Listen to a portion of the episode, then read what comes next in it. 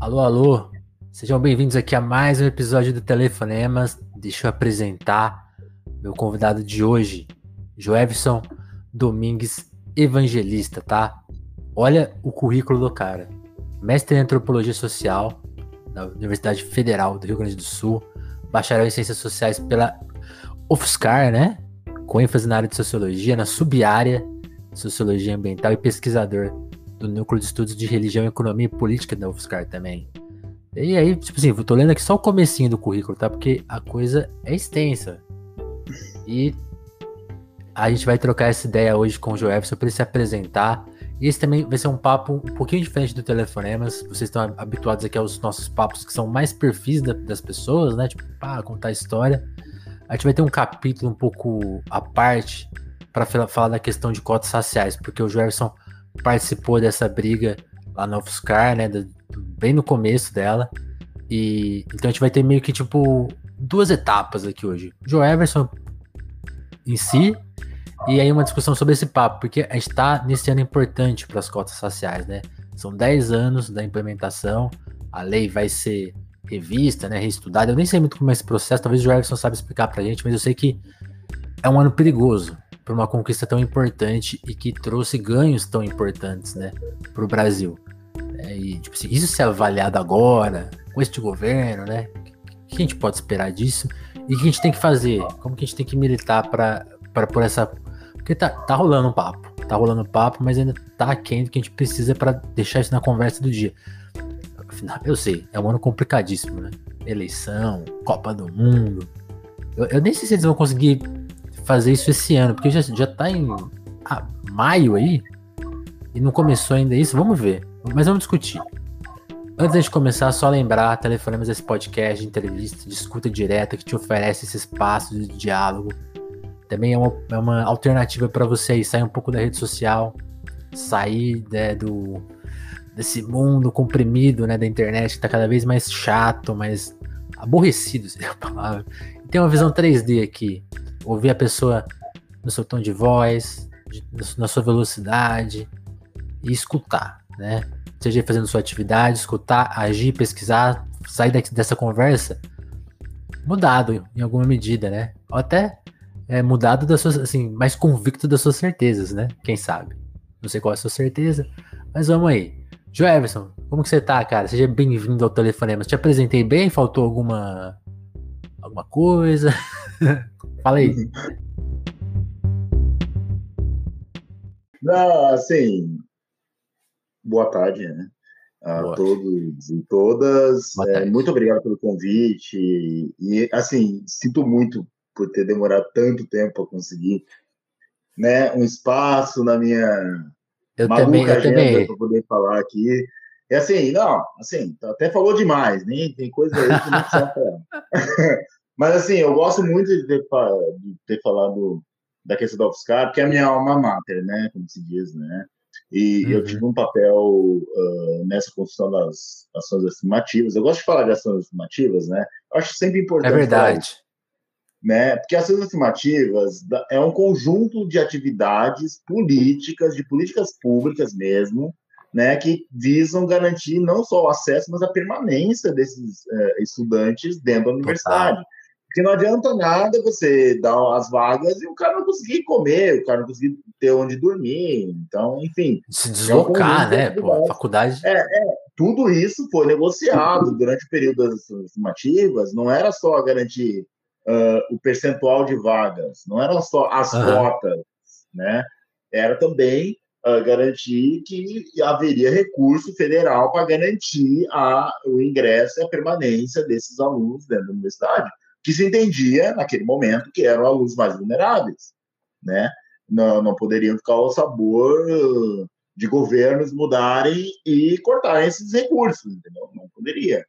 Então, Total. foi feito uma, um, um, trabalho todo, né, por parte da reitoria da UFSCar naquele momento para construir esse momento, né, para construir essa alternativa que garantiria. Por isso que eu gosto sempre de fazer, são, eram ações afirmativas, porque não era só de acesso, mas também de permanência Sim. na universidade.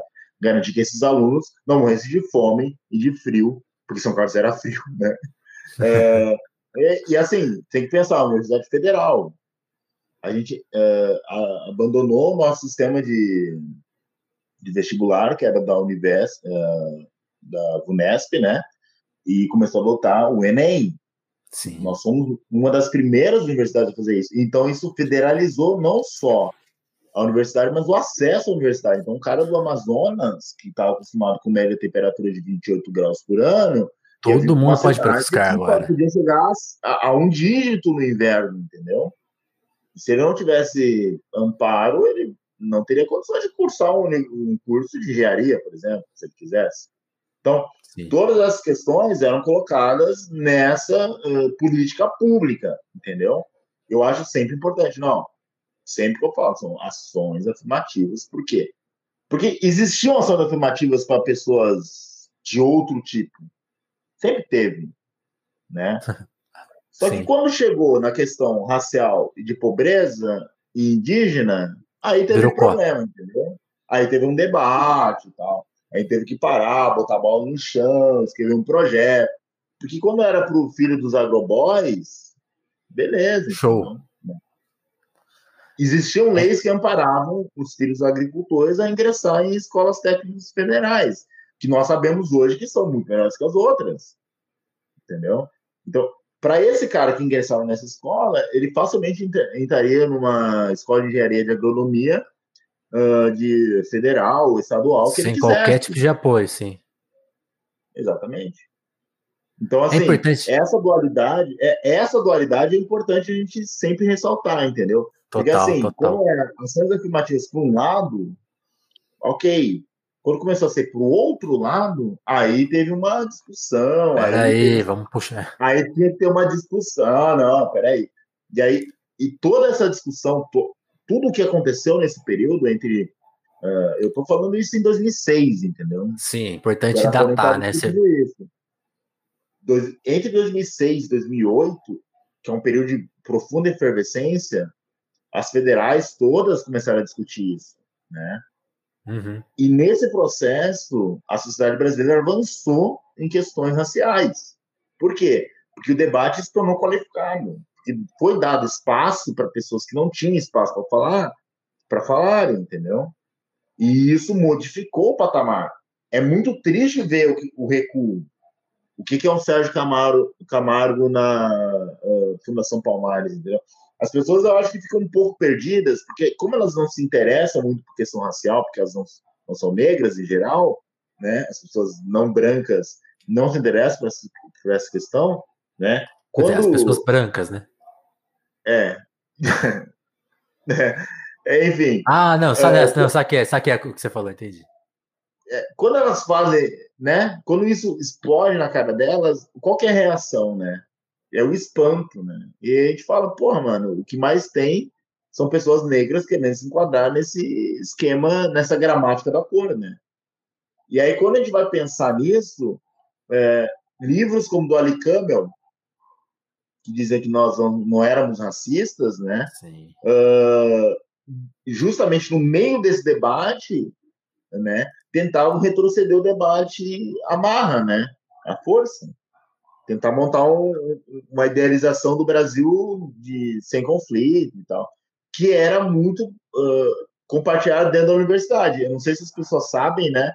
Mas uh, o debate em 2006 era em torno disso. A universidade é um lugar perfeito, não tem questão racial aqui.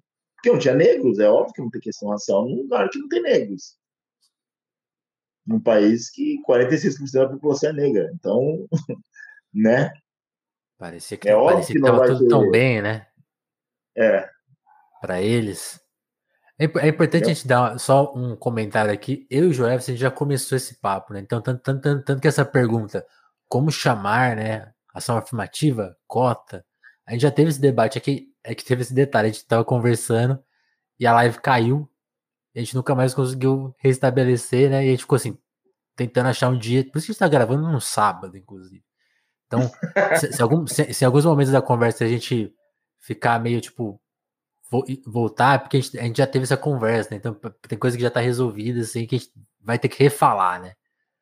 Gerson, antes, antes, conta um pouco da sua história, cara, porque você tem uma trajetória bem legal que, tipo, você nasceu no Rio Grande do Sul. Sim. Mas aí sua, a sua família se deslocou para o interior de São Paulo, né? Não pra, ainda não São Carlos, mas uma cidade muito pequenininha que é Cravinhos, né? Como, isso, isso. Co, conta um pouco dessa, dessa infância, adolescência com essa mudança de, de estado tal, que você até cita, acho que, acho que na sua. É no, é no seu mestrado? É isso, isso. isso. É assim, você, eu. Conta essa é. história, porque acho que você contando um pouco da sua infância e adolescência vai explicar como você chegou na vida acadêmica, né? É, não, é, é muito louco, assim, porque eu, eu faço na minha dissertação, né, na abertura dela, uma espécie de uh, autobiografia, né? Meio que para mostrar para as pessoas por que, que eu estou pesquisando isso especificamente, né? E, e aí eu falo desse deslocamento, né? Sempre fui uma pessoa deslocada, né? Eu nasci no Rio Grande do Sul, aqui em Rio Pardo, que é uma cidade histórica, que vem decaindo a população desde os anos 80. É bizarro, assim. É, é bizarro a história. Enfim. E aí eu, eu mudei para essa cidade, Cravinhos, que é na região de Ribeirão Preto, é 20 minutos de Ribeirão, é tipo um bairro, tecnica, tecnicamente é um bairro, né, se a gente for para pensar. Né? E, e, e, no contexto da efervescência da cana, eu falo disso, né, do tipo, olha, é uma região Anos de 90, né? né? É, é exatamente, do tipo, era uma transformação econômica e social muito grande que estava acontecendo e eu estava crescendo nesse processo. E aí, quando eu me torno adolescente, por uma dessas acidentes do destino, eu presto ciências sociais na UFSCar. Né? Tipo, eu, por que eu acidente? ganho uma bolsa. É. Hã? Por que acidente? Você, você não tinha planejado não, porque, fazer assim, essa carreira? Primeiro, eu, eu ganhei uma bolsa num, numa escola particular. Para quem é de São Paulo, é muito difícil uh, você conseguir ingressar numa escola uh, pública, uma universidade pública, se você não estudou numa escola particular. É muito difícil. Sim. Naquele momento, eu tô começando, tá começando a disparidade entre a escola pública e a particular está começando a estabelecer em 2002, assim, né? É ali que depois, agora nem tem comparação, mas naquele momento era assim, é, quem estava na escola pública nem sonhava em prestar o USP, o STAR, imagina, jamais. E aí eu ganho uma bolsa Nessa bolsa eu consigo prestar o FSCAR porque um professor meu falou que seria legal fazer ciências sociais e eu meio que me convenci por isso. Estranhamente. E aí, quando eu faço ciências sociais, a, a, eu lembro quando eu li o manual assim da, do estudante, né? Tinha essas coisas, não sei se é. É, agora deve ter, mas é totalmente PDF, é. né? Você ia na banca e tinha lá explicando cada carreira. Antropologia, não, antropologia foi a coisa que eu achei que era mais bizarra de todas. Eu não entendi o que estava escrito sobre antropologia. E eu falei, não, ciência política é mais legal. É óbvio que eu terminei odiando ciência política e apaixonado por antropologia no final, né? E, e aí eu venho fazer uh, antropologia social aqui na, na URGS, né? Federal do Rio Grande do Sul, que é uma das melhores do país e tal. E eu faço essa dissertação sobre o Morro da Cruz, que é sobre religião e violência e tal, que era para ser uma coisa e se torna outra, e para mim, assim, tudo bem. Saquei. Porque o que eu entendi sobre a vida né, impacta na minha forma de pensar a pesquisa. Porque, assim, eu não vou empreender uh, a uma pesquisa que simplesmente não corresponde às minhas expectativas, entendeu? Uhum. Então, toda a tensão que acontece, eu até falo sobre isso, olha, quando eu entro em campo, não dá certo o que eu queria fazer. Dá muito errado, na verdade. E eu tive que adotar outra estratégia. Isso, em nenhum momento eu tive pânico, em nenhum momento eu achei que não seria possível escrever uma dissertação. E aí, no final, eu escrevo esse livro aí, aqui, ó. Tá? A que é a produção da diferença. Uh, basicamente, é o meu mestrado uh, cinco anos depois, assim, revisado, repensado em alguns aspectos, né? Mas que fala o quê? A gente tem uma longa jornada pela frente aí. E assim, algumas questões que hoje, né, nós estamos discutindo sobre o fascismo na sociedade brasileira, estão ali. Por que a periferia vota na direita e tal? Tem uma discussão ali também, né? É muito interessante, Enfim, né? Tudo isso, pra, é, tudo isso para dizer que como pesquisador, até hoje, os meus focos sempre foram em torno da religiosidade no Brasil, né? A questão da cidade e a, e a sua periferia, principalmente, e de uma certa maneira a relação que tinha entre os sistemas simbólicos que operam nessa sociedade uh, e as questões e as questões do nosso tempo, né?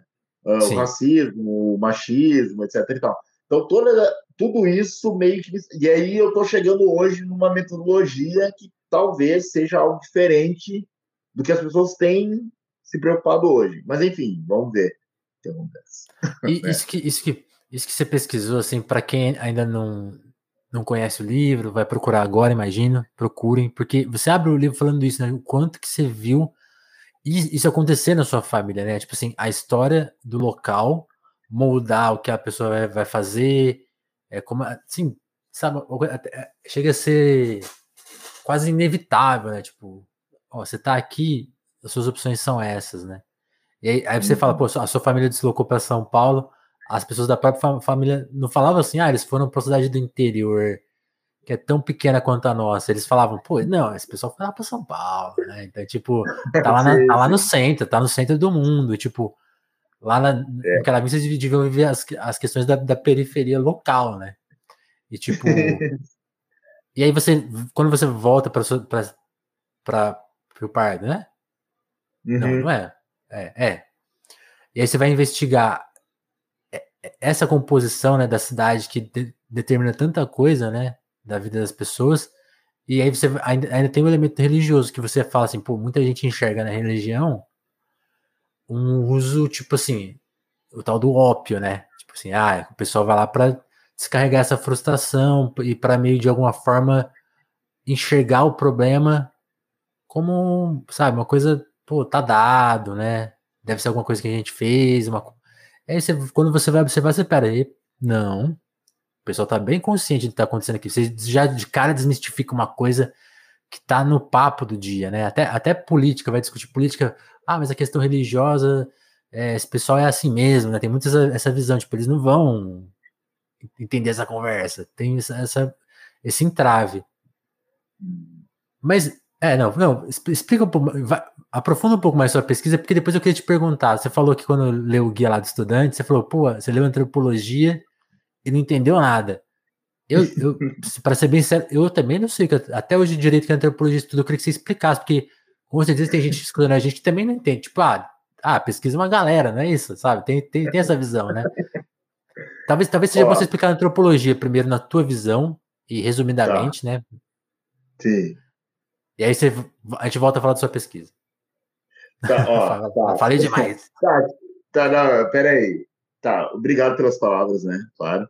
Mas assim, você quer que eu explique a topologia resumidamente, né? Não é assim. É ah difícil. Lá, coisa de antropólogo. ah, não é assim. não é tão simples assim. Mas eu, eu posso te dizer que a antropologia é a ciência das relações. Boa. Falou em relação, falou em treta da... já, né? É, é, porque porque assim é, nem tudo é nem tudo são flores né uh, mas a gente pode pensar isso dentro de um esquema ah, ó, porque assim uh, para nós cultura sociedade essas coisas não, não fazem mais sentido falar entendeu? Ah, vamos falar em grupo tá? Relações dentro de um grupo. Aí como é que você define esse grupo tá? Territorialmente Uh, simbolicamente, ah, enfim, o que eles compartilham a mesma tatuagem, eles compartilham o mesmo tipo de corte de cabelo, enfim, você pode escolher aleatoriamente, né? Não necessariamente precisa corresponder a uma sociedade, no sentido que se entendia que era uma sociedade, uma coisa uh, pétrea, né? A antropologia está evoluindo para uma outra coisa, entendeu? Hoje, e isso leva as ciências para esse outro lado, entendeu?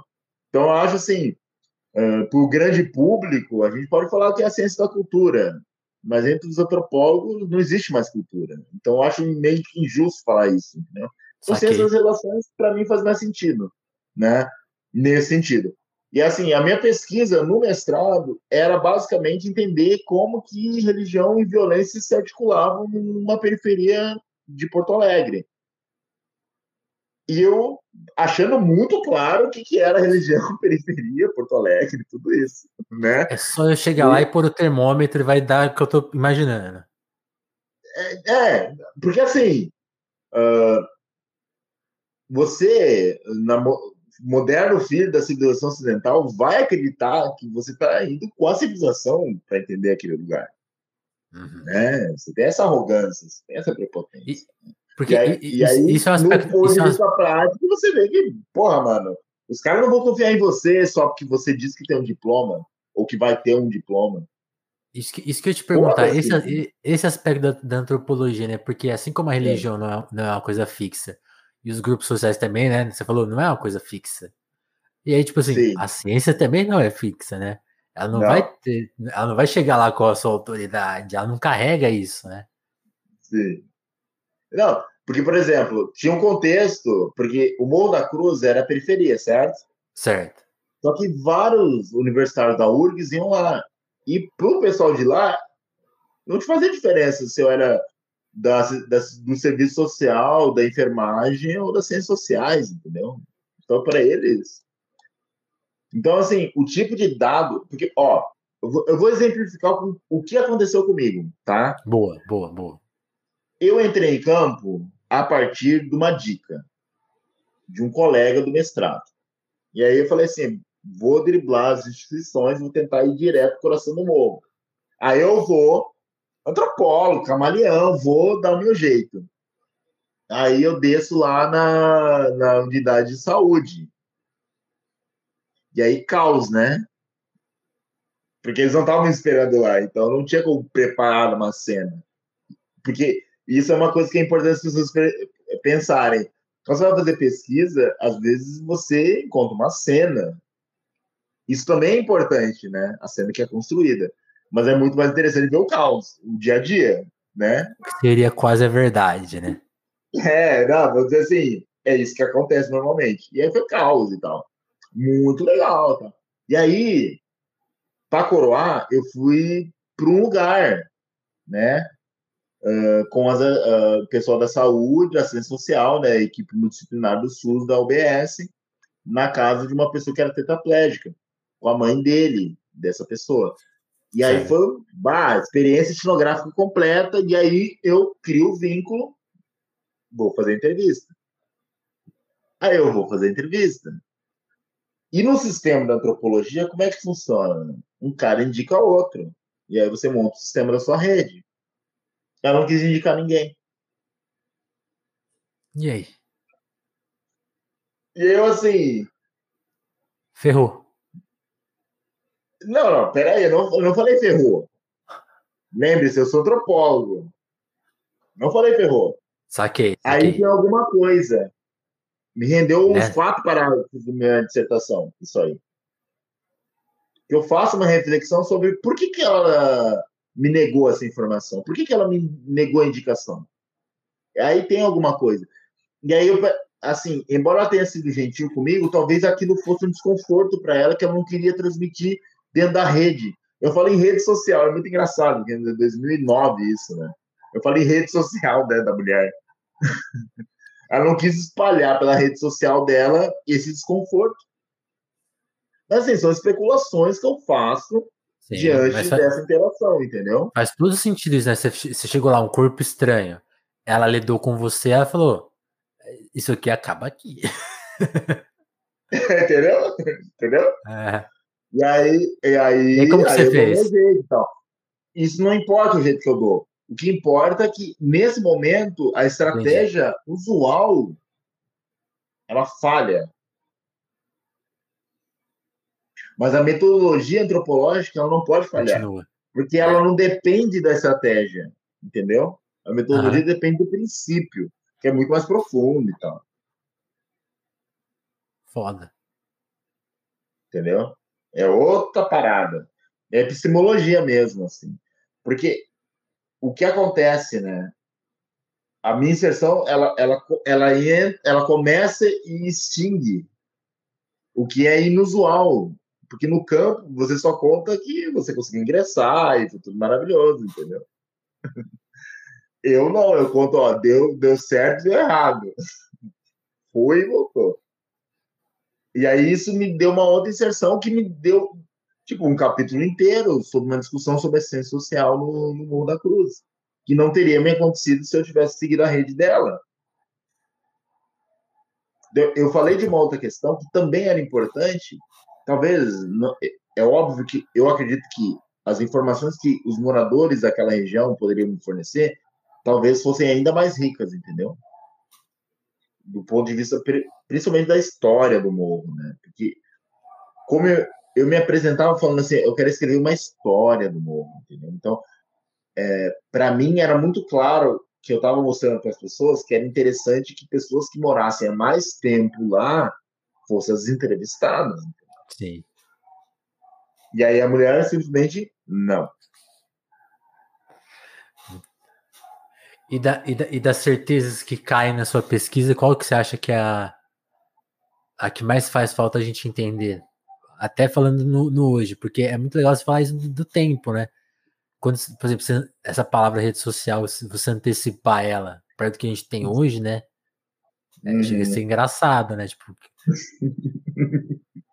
Que, que, que, você acha que é assim, tipo, a principal percepção errada é que você acha que assim, até hoje, tipo, é o lugar comum mais. Mano, toda hora alguém tá usando, você fala, putz, é, faltou, faltou ler meu livro. Mano, valor. Valor. Eu acho que para as pessoas. Então, eu acho que para as pessoas valor é, ter valores, né, que o bolsonarismo, por exemplo, mobiliza o tempo todo, é uma coisa que tem a ver com ética, né? Só que eu acho que tem uma sugestão que aparece lá na página 111 do meu livro, de valor como algo intrínseco à identidade dos indivíduos. Talvez seja legal as pessoas começarem a pensar. Porque a gente vive numa sociedade neoliberal, né? Não, não nos enganemos sobre isso e tal. Então, assim, não é os, né? Enfim, é sobre isso que a gente está falando, né? Mérito, empreendimento, etc. E, tal. e é principalmente uma ideologia, né? É um conjunto de valores, né? Só que também esses valores, de uma certa maneira, tem uma outra dualidade, que é os valores que as próprias pessoas têm, né? Quanto coisas, né? Coisificação e tal. E aí eu acho que é interessante porque na minha pesquisa eu faço uma pergunta para ela sobre valores no sentido primeiro da ética e tal, né? Se tinha diferença dos valores entre ela e os estudantes com quem ela convivia na faculdade, que era de outro lugar. E aí ela Sim. fala que não, porque as pessoas são iguais, elas têm o mesmo valor. Aí eu fiquei assim, caraca, meu, ela entendeu minha pergunta errado. E aí eu falei, não, ela entendeu errado. Ela, ela ajustou a sua percepção. E aí eu entendi uma coisa que o Bourdieu fala. A entrevista é uma interação, certo? E ali nessa interação, o conhecimento é produzido. Ela estava fazendo sociologia empírica enquanto eu estava falando com ela. Isso é sociologia empírica pura. Ela estava pensando. Porque assim, a questão é: nós trabalhadores não temos tempo para ficar pensando em sociologia, entendeu? Sim. E aí, quando você provoca, ele se manifesta dessa maneira. Então, para mim, quando ela fala isso, né, no primeiro momento é por isso que é importante diário de campo, né, no antropólogo, né? No primeiro momento eu falo, putz, mano, a primeira Errei. questão é, puta, ela entendeu errado. A segunda questão é, eu fiz a pergunta errado. A terceira questão é, ela tá me dizendo uma coisa que eu tô deixando escapar porque eu acho que tem certo e errado nessa história. Não é disso que a gente tá falando. Isso é muito. Por, por, por isso que quando eu abro telefonemas falando de fazer essa sugestão para as pessoas escaparem da, da, da compressão é, é, talvez até nesse sentido, assim, porque, tipo assim, vamos supor que eu vou te entrevistar e a gente vai vender esse papo, não? A gente é pró alguma coisa, ou defendendo. Até isso, né? Não, essa conversa defende alguns valores, né? E, tipo, pressupõe um monte de coisa. Então, e, e, e no jogo da rede de internet hoje, que, que tá na, na, nossa vida de alguma forma fora da internet também. É tudo isso, né? Tipo, é tudo dado, assim, desse jeitinho, né? Ó, oh, eu vou ser mais radical que você. Ah. Não existe vida fora da internet, cara. É verdade. Não é. mais. Tá no retrovisor isso aí. Eu lembro quando o pessoal do Pirate Bay estava sendo processado lá naquele país. É verdade, é. Eles falam. Como assim, que eles não, falam? Não, não é, é, não é Eles não falam online né? offline. É, away from keyboard.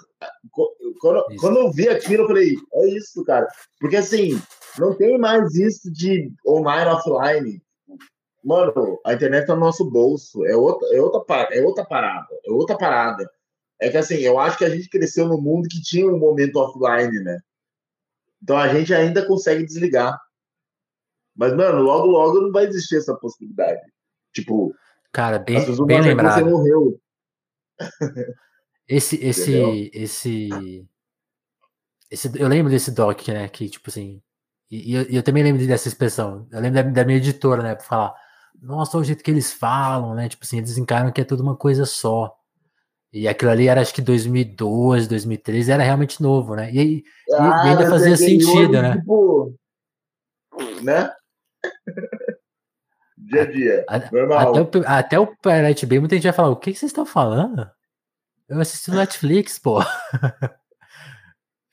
Quer dizer, aliás, até a associação, ah, você baixava filme lá, até a associação já talvez já esteja meio perdida por aí, né? Sim, sim. Tem uma, é, uma não, geração que, que, não baixou torrent. Que é. É, é tem uma geração já que não baixou torrent. Uma geração inteira já. Dez Meu, anos, isso pô. Isso é insano, isso é insano. Eu não consigo é. entender o mundo sem torrent. Não consigo entender. Não consigo entender. Eu tenho o nosso grande amigo Júnior Rocha, uma vez falaram para ele: pô, Júnior, você. Você fica baixando todas as coisas aí, mas cerveja você paga, né, pra Ambev. Ele, é porque não tem torrent ainda. torrent dele, se tiver, se.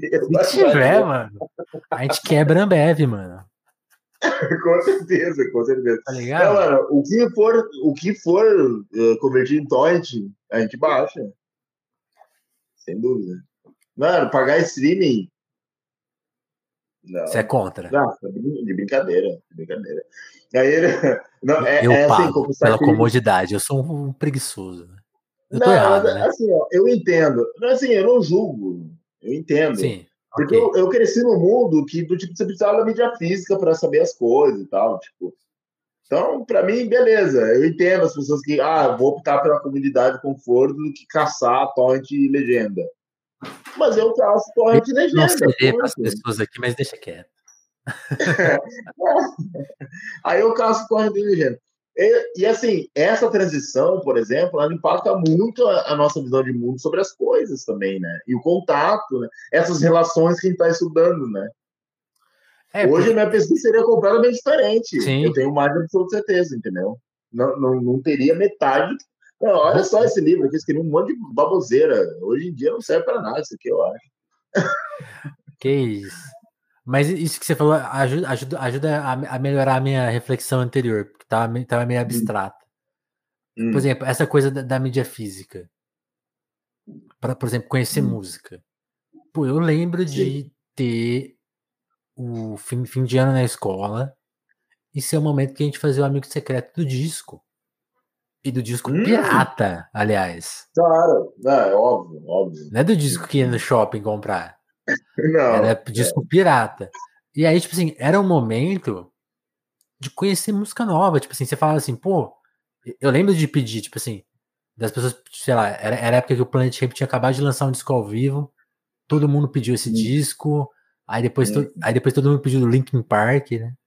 Uhum, assim, ligado, e era o momento que as pessoas, tipo assim, que você acessava aquele conjunto de música, tinha uma distância até acessar um certo conjunto de música. Então, só, o seu gosto musical, eram formados.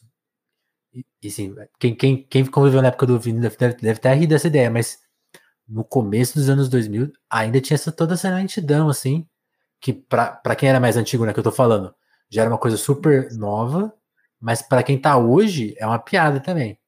Então, assim, era uma formação lenta do conhecimento e, tipo, ah, agora. Aí, aí você dependia do amigo ainda que vai te apresentar uma coisa, trocar uma ideia na, no intervalo. E, tipo assim, é, esse é, esse é o momento que acabou, né? Então, hoje se produz. Se você quer mandar uma música para um amigo seu, você manda um link. Como que ele vai Sim. lidar com aquele link lá? Depois você diz que qualquer pessoa nem abriu. Pô, você viu lá o que eu te mandei? Ah, pô, nem abri sabe? E, é, tô, aqui, tô aqui formando Sim. eu o meu repertório. E isso é muito Sim. louco, porque aí eu vou já acrescentar uma segunda coisa que eu tô percebendo, assim, que tá me incomodando muito. Hum. É, eu assisti o Medida Provisória do Lázaro Ramos, hum. e aí fui ler sobre o filme. Fui lá no Letterboxd, hum. que é a rede social de resenha. Uma galera detestando o filme. E, pro, hum. e, pro, e, e, e assim, levantando coisas que para mim não faziam sentido. Aí eu fui lá hum. escrever minha resenha, pá, devolvendo tudo. Assim, é, aí depois eu até joguei numa thread no Twitter uma parte da resenha e tá bombou, assim. Achei mó legal. Só que bombou com as pessoas que, que acham da hora a ideia. E eu não cheguei nas pessoas que estão, tipo assim, achando o filme um, lixo. Aí eu fiquei pensando, pô, tem uma coisa aqui que, que, que eu não solucionei, tá ligado? Assim, eu, eu fiz o texto, dei a ideia, mas é um papo que não vai. Eu vou ter que ir pessoa a pessoa falar, ou oh, então você tá errado aqui. eu vou gastar o dia inteiro. É, não, imagina a quantidade de debate que ia gerar. Falei, aí nessa hora me caiu a ficha. Caramba, todo debate da internet passa por essa, esse aspecto, porque assim, nada que eu escrevi na internet tinha chegado nesse nível de, de alcance. E aí Sério? eu falei, pô, tem. É, tipo assim, as conversas do podcast chegam. Engajou, sim, mas engajou, um texto não, engajado. mesmo, assim. É, sozinho, tipo, ver as pessoas respondendo, eu falei, tá, eu vi algumas pessoas discordando em pontos, conversei com elas, foi mó legal, mas uma, a, a adesão foi mais, foi massa e parou ali. Eu falei assim, pô, mano, imagina quem, quem engaja todas as conversas, as pessoas populares de grandonas, elas têm sabe, o envezado do envezado do envezado. Eu falei, caramba, tipo assim, é uma treta. Porque você tá achando Sim. que você tá, tipo, arrepiando, tipo, não, só dei ideia certa. É. Eu vi a bolha se formando na minha frente dessa vez. Eu falei, cara, por mais que eu queira Essa furar ela, avisar as pessoas, tipo, não, vocês estão vocês estão vendo, um, vocês estão deixando de ver uma coisa. Elas continuam deixando de ver. É, elementar. Exato. Elementar. Não se cria quem tá achando muito confuso a nossa ideia tá quase desligando. O que eu quero dizer é tipo assim, nesse debate que eu achei que eu criei, eu não criei debate nenhum. Essa é, é a minha frustração. Meu, assim, ó, é, eu tenho um amigo meu que ele é historiador da USP e tal, cabeção pra caralho. Tava terminando é. o doutorado dele. E ele tem discutido há muito tempo a política no Brasil, assim, tipo, praticamente áudios diários, entendeu? Tipo, pá, pá, pá. Então, assim, Podcast, assim, áudio? Vixe. É, é, é, tipo, é, então, assim, a gente troca aqueles áudios assim, né, de 5, 6 minutos, discutindo algum tá, ponto, às vezes conceito, às vezes mais, né, uma coisa mais. É, mas, em geral, a gente está discutindo a conjuntura. Mas sempre numa perspectiva bem consistente, assim. Então, tem uma evolução nesse processo, né? E aí a gente estava falando muito sobre é, como que a gente está vivendo o mundo da pós-coerência, né? como que está sendo esse processo, né? A gente passar esse momento em que as, as ideias têm que ser coerentes de alguma maneira, tem que responder alguma espécie de lógica interna, mínima. Parece que a gente está além da individualidade já, né? É, não, é, é de alguma forma bizarra. Tipo, e aí, eu até tuitei, fiz uma thread hoje do tipo, ah, é, quem ainda apoia o Bolsonaro, mano, não, não tem explicação. Mas assim, a realidade não tem explicação. A gente tem que parar de achar que a realidade é capaz de ser explicada, entendeu? Mas ela pode ser compreendida a partir da perspectiva que esses atores que estão mobilizando isso são capazes de, né, uma certa medida. Então, assim, o que é compreensível não é o que é explicável. Não tem explicação nenhuma. Quem apoia o Bolsonaro hoje não tem explicação. É fácil, é isso mesmo, não tem discussão. Mas, assim, dizer que o cara é facho não vai ajudar a gente a tirar esse envenenamento do, do debate público. O Roger é. Machado, né, o treinador do, do, meu time, o Grêmio, ele botou esse dedo na ferida, né? Porque o problema é que depois da eleição do Bolsonaro, as pessoas se sentiram muito mais à vontade de serem racistas. E isso é fato. Isso não é uma discussão. Isso não está em discussão, entendeu? Não está em discussão. Isso é um olha, fato. Olha para os estádios, né? Olha para os estádios. E aí, os times brasileiros estão sendo alvo de racismo no exterior durante a Libertadores Sul-Americana é, porque isso atinge os brasileiros. Então, para os sul-americanos, é um fator de desestabilização do time adversário. Meio que é uma, estratégia, é uma estratégia suja de jogo, mas é uma estratégia de jogo na cabeça deles, né? E aí os caras vêm falar, ah, mas então quer dizer que os brasileiros estão sofrendo racismo por causa do Bolsonaro? Não, não, não é por causa disso. É por causa, porque as sociedades são racistas em geral, entendeu? É, esse, é por isso que ele está sofrendo racismo. Mas no caso brasileiro, o racismo, como ele está se manifestando, de uma forma completamente diferente que era quando ele estava discutindo as. Que as pessoas, mesmo elas sendo contra as afirmativas para pessoas negras, elas não falavam as coisas que elas falam agora. Uhum. Entendeu? Eu, eu acho que quem quiser ver um exemplo, não sei se você concorda, Jefferson, para mim é. tem, tem um vídeo que resume é, essa época, né? Que é aquele vídeo clássico tá tendo um debate, acho que sobre cota, né? Não sei, não sei se é cota. É, é um debate, é, é, é uma maluquice, assim, que só há 20 anos atrás. Ah, sim, que tem uma. Que é o Demétrio. Branca, aí Isso. depois vem o movimento negro, na UNB, Isso. eu acho, em Brasília. Sim. É exatamente aquilo. É, aquilo era o que estava acontecendo. Só que na UFSCar foi bem menos hostil, né? Porque as pessoas eram constrangidas, né? Não era, não era legal. Porque, meu, uh, ser contra as ações afirmativas, embora fosse até uma posição política, eu não considero legítimas, mas legítimo para muita gente, né? Porque ignora o tema do racismo, tá? Por isso que eu não acho legítimo. Se você ignora um tema que é central sobre a brasileira, não é uma posição legítima. É que nem no tipo, ah, vou ignorar e contornar a democracia. Não, você não vai. Tem essa posição, não é legítima. Enfim, mas uh, era reconhecida, né, de uma certa maneira, como legítima pela, pela população brasileira. E aí, essa posição, assim, ela encontrava muito amparo nessa posição, né? Uh, uma tipo, racionalidade e tal. Do tipo assim, né? ah, não é a solução ideal, precisamos pensar numa outra coisa, né? É, não, e aí do tipo, ah, posterga o problema, né? Vamos até encontrar essa solução ideal. E, e, a gente sempre defendia assim, quando a gente falava dessas afirmativas, a gente sempre falava, ó, oh, não é a solução ideal, a gente não vai encontrar a solução ideal, mas a gente tem um problema real. Então a gente tem que começar. Então, mitigar 10 anos depois, botar a avaliação. Então, assim, a cada 10 anos, botar uma espécie de avaliação, né? Uh, os patamares serem progressivos. Isso aí eu era contra, pessoalmente. Mas fazia sentido dentro da, da negociação de que fossem uh, os patamares né, percentuais fossem aumentando progressivamente a cada dois anos, entendeu? Para não aumentar. Até do ponto de vista fiscal faria sentido, né? Porque uhum. o impacto no orçamento da universidade seria menor e tal, que progressivamente aumentando. Então, assim, é... Um jeito de convencer os caras, né? Tipo... É, mas é, assim, é, mesmo assim, isso não impediu, é, isso não impediu que o CCET, né, que é o Centro de Ciências Exatas e Tecnológicas da UFSCar, tenha apresentado uma contraproposta ao programa que excluía a questão racial e indígena, principalmente, e só o corte socioeconômico e com patamares bem menos. É... Ah, assim, era uma proposta ridícula, não posso dizer hoje, né? Uma proposta, mas era, mas assim, ok, né? Naquele contexto era ok, né? Okay. Já, eu vou te fazer uma pergunta bem direta e objetiva, porque assim, para quem chegou agora no telefone, eu só vou contar assim, a, a ideia é que é uma conversa aberta, né?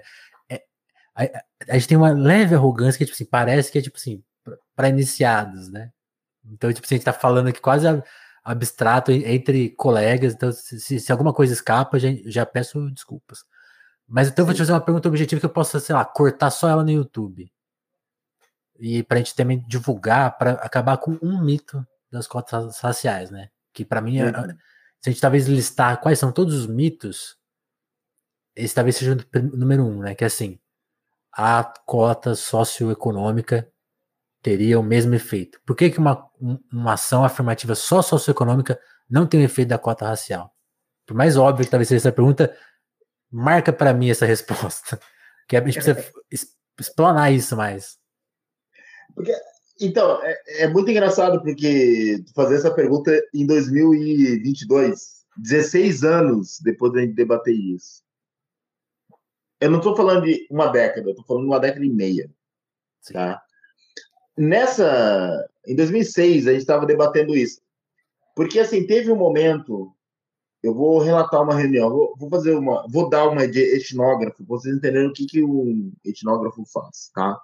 Eu vou relatar uma reunião que eu participei. era a pró-reitoria de graduação da Universidade Federal de São Carlos. E aí tinha um, um dos representantes das ciências sociais, tá? Ele era um antropólogo, um colega hoje, né? Ele virou e falou assim: Olha, esse o problema das ações afirmativas é que ela vai ingressar com pardos de classe média da universidade e não vai atingir as pessoas negras de verdade. Fecha aspas. Eu não quero me confundir com isso daí que esse cara falou, tá? Certo. E aí, do tipo, eu, eu, assim, estudante de graduação, quarto ano, olhando para um professor doutor da universidade, formado pela Unicamp, né, e falando assim: esse cara é tão idiota assim que ele não entendeu do que, que se trata. Porque, assim, não existe classe média parda brasileira. Onde é que existe isso, cara? Onde é que... Você já viu tá... isso? Eu nunca vi. Você está falando de pessoas que Talvez... não existem. É, né? Porque assim, o nível de idealização do problema chegou num ponto. Ah, a gente não tem como mais afetar que se importa com a questão racial, mas ao mesmo tempo não quer se mobilizar a minimamente prejudicar o nosso privilégio. Então, o que a gente faz? A gente começa a inventar esses fantasmas. E aí existe, é criada essa figura, o pardo de classe média, que seria o grande privilegiado por ações afirmativas.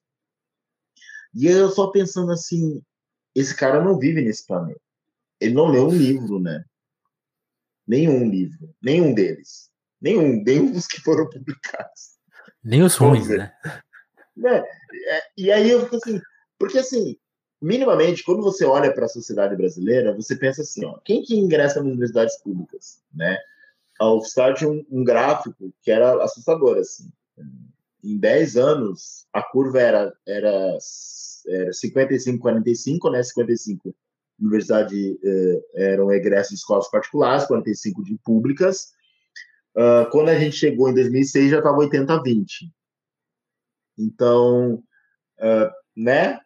Uh, e aí você vai ver qual que era o, o que acontecia nas escolas públicas do estado de São Paulo, por exemplo, era que as, as crianças negras não, não concluíam o ensino médio. Elas tinham uma evasão de 80%. Nossa.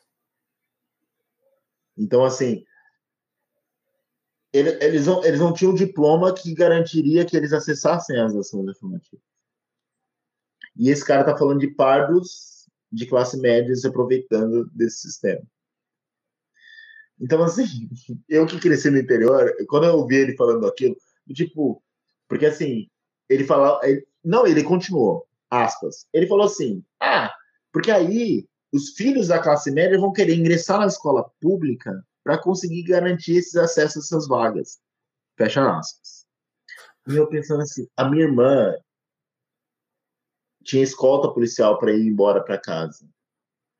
Porque assim, a polícia, não sei, em São Paulo criou-se a ronda escolar, não sei se é ronda escolar. Eu fico pensando, por que a polícia militar tem uma ronda escolar em São Paulo?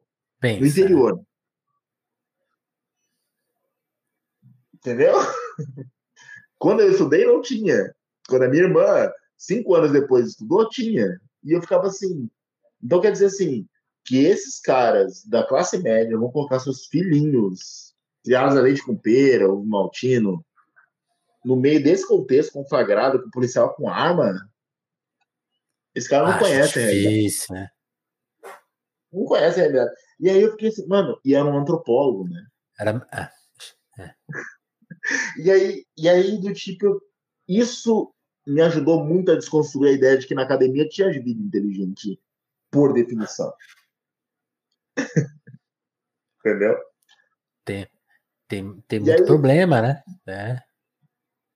Então, hum. assim, o que eu tenho para te dizer sobre essa questão é: no final das contas, cara, é, as, as, as se, se, o foco fosse socioeconômico, o racismo que existe dentro da sociedade brasileira, a supremacia branca que existe na sociedade brasileira, não atingiria as pessoas negras. De maneira nenhuma. Certo. Eu te garanto. Com, e eu concordo, tá? com certeza aconteceria isso. E, e, e assim, uma das, um dos fatores que grita, né? É tipo assim, é o, é o que você falou. É uma avaliação baseada em nada, mas é um argumento que é que nem uma praga. Todo mundo que é contra a cota tem esse argumento na ponta da língua. É impressionante ele. Como, como uma ideia tão ruim, tão fraca, tão assim, nada, chegou tão longe, né? Tipo assim. Mas, é, mas não tem nada a ver com isso, né? A força dessa ideia não tem a ver com isso. Não tem a ver com a eficácia lógica, não tem nada a ver com nada. isso. Tem a ver com o supremacismo, o supremacismo branco. Eu não falo mais em racismo, eu estou adotando a, a, terminologia da Bell Hooks, porque, na verdade, o, quando você fala em racismo, você está escondendo o branco na relação, entendeu? Eu acho que é supremacismo branco mesmo. As pessoas brancas acham que são melhores que as outras, e aí eles criaram essa gramática de cor aí que a gente tem que lidar, entendeu? O tempo todo, o dia inteiro, sem parar. É horrível, é, é terrível, assim. Eu, tipo, eu, eu achar que vou sair de casa e posso tomar um tiro da polícia simplesmente por causa do tom da minha pele, tipo, mano, isso é absurdo, entendeu? Sim. É absurdo, absurdo, absurdo. Não, não deveria existir numa, numa sociedade civilizada, né?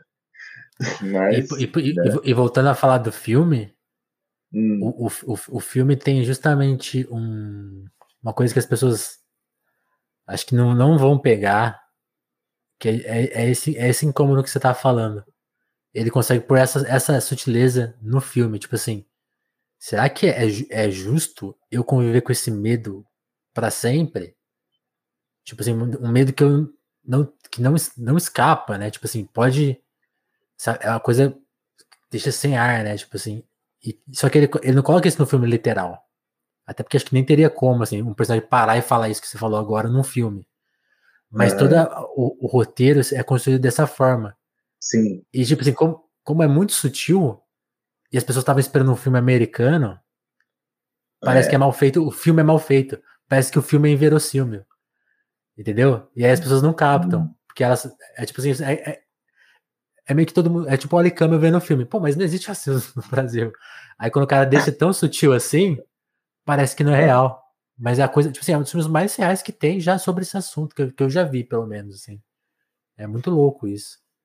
Será, será, que pessoa, será que eu tenho que viver com essa pressão, com essas perguntas, né? Ele, ele fala isso no é, filme o tempo é. todo. É, é exatamente. É, porque assim, ó, assim Falta Bell Hooks na gente, né? Hã?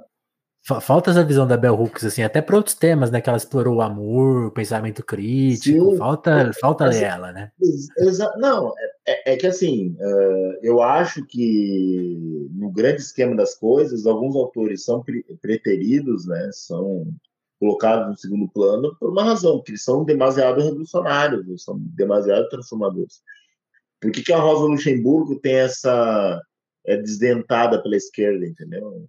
Um dos textos, é incendiário quando você lê a mulher, você fala, meu, não tem Estado, não tem porra nenhuma, tem que botar pra fuder mesmo. E aí, do tipo, a Bell Hooks, a própria Angela Davis, né, meu, eu acho assim, eu gosto do prefácio da, da Jamila, não acho ruim, mas eu entendo quem criticou, entendeu? Porque, de uma certa maneira, ela tenta meio que liberalizar a Angela Davis, entendeu? Por quê? Porque é uma disputa.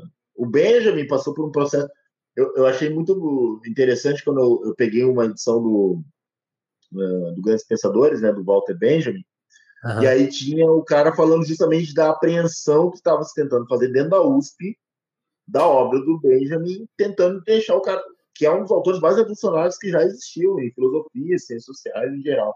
Sim. E aí do tipo você fala, porra, mano, vocês não estão fazendo isso com o Benjamin, imagina para nós, assim, né, meu? Né, vamos nos desossar, é óbvio que vão fazer isso.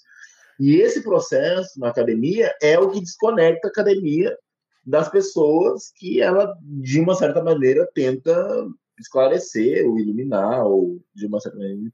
Porque esse, que é, esse que é o debate, né? Porque, Total. porra, mano, a gente precisa de recursos, a gente precisa de coisas, e aí, tipo, os acadêmicos são desprezados por uma, por uma sociedade que olha para eles e vê que eles são inúteis, né? E, e Jefferson, qual, qual a sua opinião? Esse processo você, acha que ele acontece por, por quais motivos? Porque eu, eu teria duas teses, assim. Hum. Uma é propaganda intencional mesmo, tipo, esse autor é perigoso, deixa ele mais suave. Tipo, a Angela Davis tem uma imagem muito forte, né? Tem, tem música Sim. do John Lennon com o nome dela, tipo assim, ela é uma presença. Então, assim, já que a gente vai, que ela é inevitável, façam essa propaganda. Aí eu uhum. imaginaria um segundo momento. Você falou isso no, no começo do papo. A gente vive na sociedade neoliberal. A pessoa que se considerar a pessoa mais radical, mais de esquerda, ela tem uma essência neoliberal que escapa nessa, nessa, nesse rolê, que, é, que é, às vezes para ela até imperceptível isso, mas tá lá.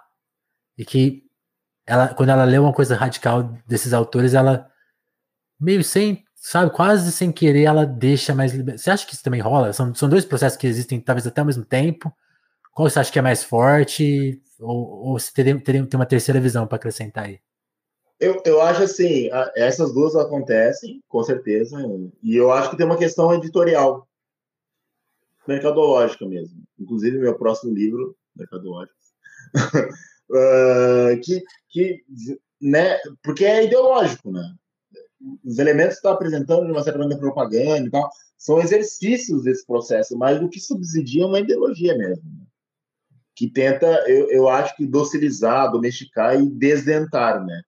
que é tirar justamente esse potencial transformador que essas obras podem adquirir numa leitura incendiária. Né? Porque se você bota num contexto incendiário, a Rosa Luxemburgo te prega para movimentar, para transformar, entendeu?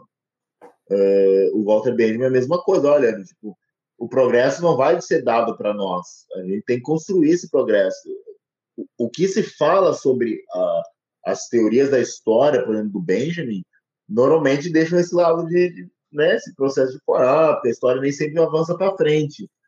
Mas isso não quer dizer que a história simplesmente uh, segue seu curso. Eu vou ficar sentado aqui, porra. Dependendo das pessoas. Não é, é isso que ele está falando, entendeu? É, não, a história nem sempre anda para frente. Por isso que nós temos que, né? Que é, é a décima primeira é. tese, entendeu? É, não, por isso que nós temos que pensar, no, ter como objeto a transformação da sociedade, etc. E tal.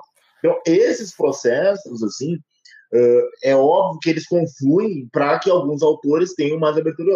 Por exemplo, a gente fala muito uh, nas redes sociais, principalmente nos últimos anos, dos autores que estão sendo resgatados, entre aspas, né? Uhum. Que você pega de debates que foram. Ah, o, o, Gabriel Tarde, por exemplo, que foi derrotado pelo Durkheim. As pessoas não leem Gabriel Tarde nos cursos de sociologia.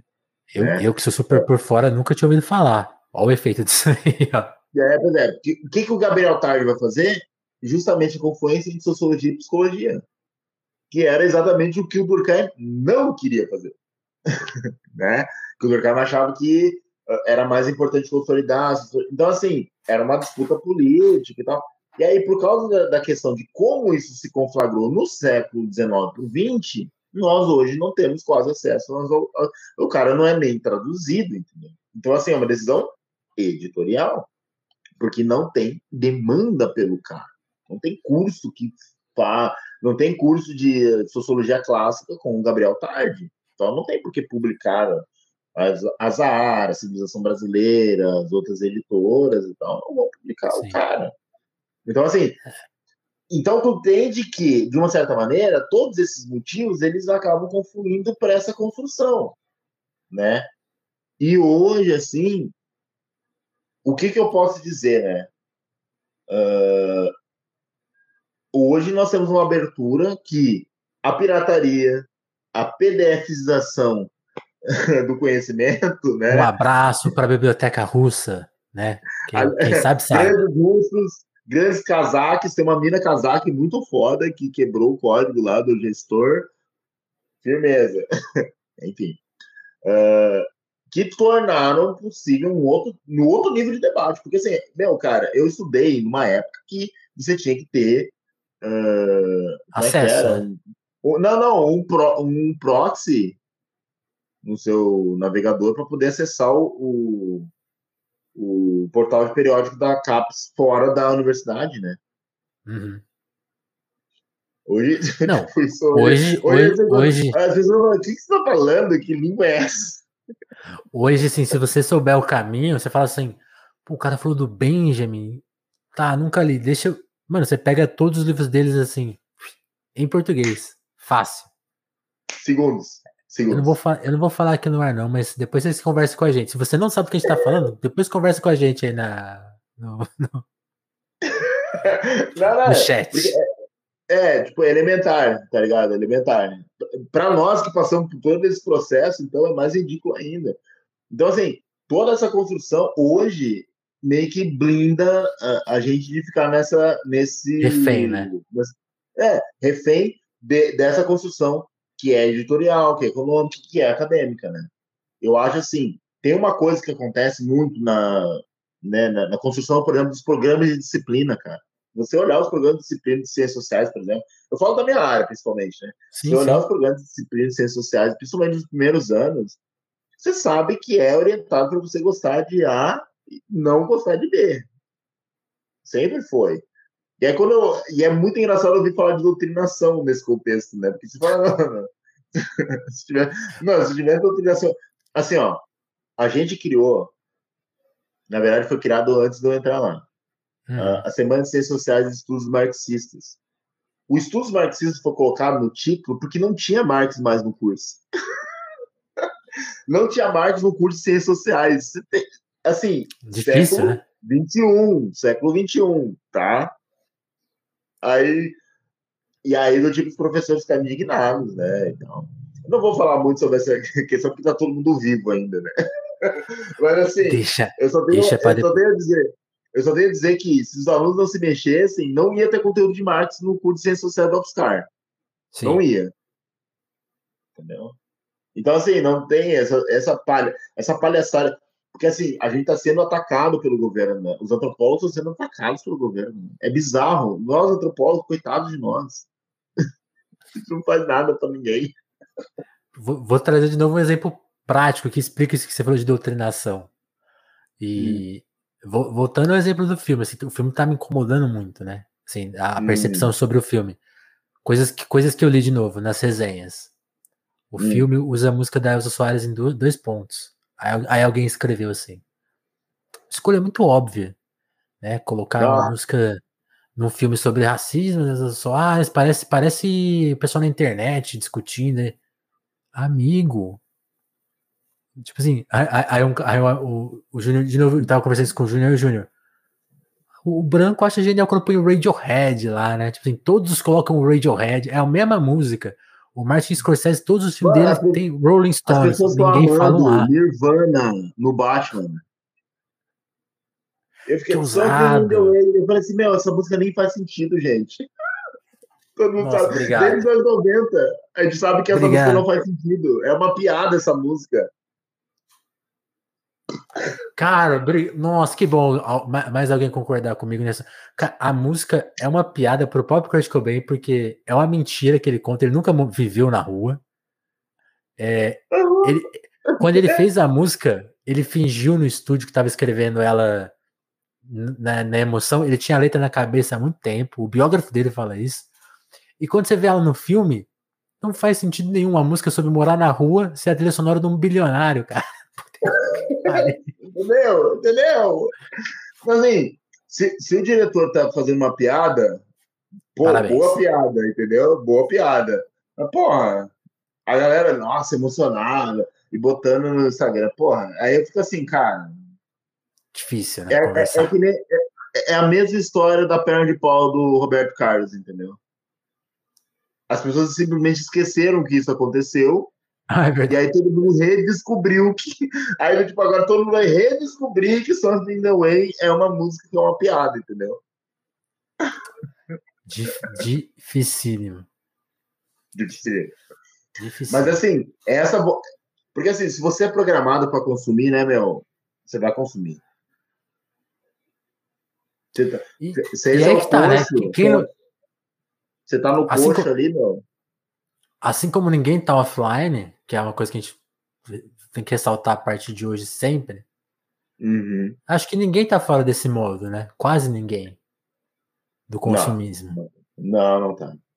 Não tá. E aí, aí eu penso, tem o texto do Pasolini, né? Ele falando, ó, resolver a, a, o fascismo aí com o consumismo vai dar em fascismo de novo, né? Ou algo do, parecido com o fascismo, né? Tipo, a, a coisa da ascensão social pelo consumo deixa coisas pelo caminho que dão muito ruim lá na frente, né? não tô nem falando Sempre. mal do PT, não, que pode entender, ah, então você tá falando que o Lula. Não, é outro papo, assim, é um papo mais é. generalizado, assim, global. É. Crise global que vai dar no fim do mundo. É, é como civilização mesmo. É, civilizatória. Não, não tem a ver com governo e. Nada. Não, é, uma, é outra coisa. Eu entendo o que tu tá falando. E concordo. Eu acho assim. É, o Brecht falava né, que a cadela do fascismo está sempre no cio, né? E aí, do tipo, o que, que, isso quer dizer, né? As pessoas até podem achar meio misógino e tal, mas assim, o que ele está falando é, cara, eles estão sempre na oportunidade de, de associar quem quer poder. É isso que é. Eles vão se deitar com qualquer um que aparecer. Porque, assim, os, os, liber, os liberais são os filhos da puta. Mas os fascistas são os filhos da puta maiores. Só que quando os liberais se associam aos fascistas por causa de poder, eles são os grandes filhos da puta no final do processo, entendeu? Porque eles estão deitando com quem eles sabem que estão deitando. Os fascistas, assim, os fascistas brasileiros hoje são um bando de idiotas em geral, entendeu? Eles não têm capacidade instalada de fazer qualquer coisa que seja minimamente coerente. Mas eles não precisam, entendeu? Quem faz isso são os liberais. São liberais que normalizam o Bolsonaro, são liberais que vêm recuo toda vez que ele vai longe demais e aí dá um dois passos para trás, entendeu? Essa normalização. Não, os caras levaram três anos para chamar o cara de extremo, extrema direita, né, cara? É ridículo. Eu, eu acho que nem, nem isso, né? Que, aliás, aí é, é, é, para mim é o dado mais chocante, né? Tipo assim, quando ele era uma abstração ainda, antes dele ser eleito, falar hum. que era, ia, ia dar em violência, mas você tá maluco, né? Tá tirando um mal maior aí. Tipo assim, é, ainda era um papo, assim. Tanto que, por exemplo, assim, para ficar numa camada mais visível, pega, a classe artística. Não quero ser injusto com a classe artística, não. Mas pega como exemplo. É o comportamento dela antes de 18 e dela agora. Agora uma galera nomeia. Em 18 poucos nomeavam. Porque até, eu acho que até nas pessoas mais esclarecidas tinha uma dúvida, tipo assim, tá, de novo o PT vai dar ruim também? Não, não que o cara fosse bolsonarista, mas essa dúvida tava na cabeça também, tipo assim, pô, vai vir mais uma crise muito violenta, né? Como que vai dar, dar esse saldo? Então, não vou nem gritar um nem outro. Rolava esse. Isso meio desapareceu. Mas assim, tipo, a gente tava lá, pô, vai dar, vai dar em violência, vai dar em violência.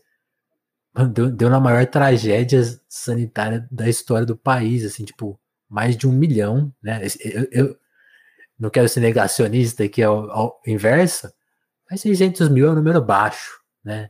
Se você ainda incluir aí todas as vítimas é, parelhas, né? Até pessoas que talvez estejam vivas ainda, mas que psicologicamente, sabe, acabou para elas, em alguma medida. Em termos de tristeza, em termos de perspectiva mesmo, assim, tipo, tá tocando a vida que é o que tem para hoje, assim. Aí joga para um milhão, dois milhões, três milhões, sei lá, você vai chegar no número aí bem impressionante. Ainda assim, o cara é tratado como gente. Presidente, não, olha, aqui, nesse momento aqui do dia, ele fez 400 coisas erradas. Mas essa declaração a gente vai dar como oficialesca, assim, tipo, oficial, isso aqui é um papo oficial, né? Que é o jornalismo declaratório fervendo. É o jornalismo declaratório que ainda acredita na Lava Jato, cara. O, o Moro já derreteu e ainda acredita. Né? Que relevância que tem alguma declaração do presidente da República? Nenhuma, não tem nenhuma. Porque hoje a gente já tem a certeza de que se ele declarar alguma coisa, vai ser no justo contra interesse da população, entendeu? Do país, etc. Então nem faz sentido. Mas assim, aí você vê os caras aí que são poperou aí na, nas internet falando, não, porque tem que falar mesmo. Então, ah, mano, cala sua boca, vai dormir. Sabe?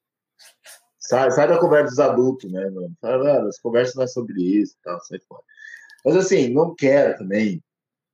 Não quero é, também. Desviamos muito o debate, né? Nas críticas às pessoas que são ingênuas. Vou chamar de ingênuas, tá? Certo. Não quero exagerar. Mas assim, cara, porra, né, meu? Essa classe artística, por exemplo, eles não são idiotas. Eles fizeram um cálculo que, assim, ó, o pobre, quando vota no PT por causa do Bolsa Família, ele é um idiota, ele é, uma, é absurdo.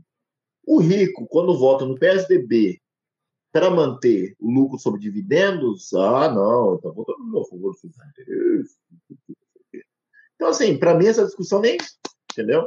E aí eu acho assim, os artistas, do ponto de vista bem pragmático, assim, os caras que não se manifestaram foi justamente para não, ah, não vale a pena perder seguidores, perder alcance, range no Twitter, se posicionando nessa eleição, que é uma eleição de dois bosses, entendeu? Eles pensaram isso, porque meio que era uma sensação geral em 2018, entendeu?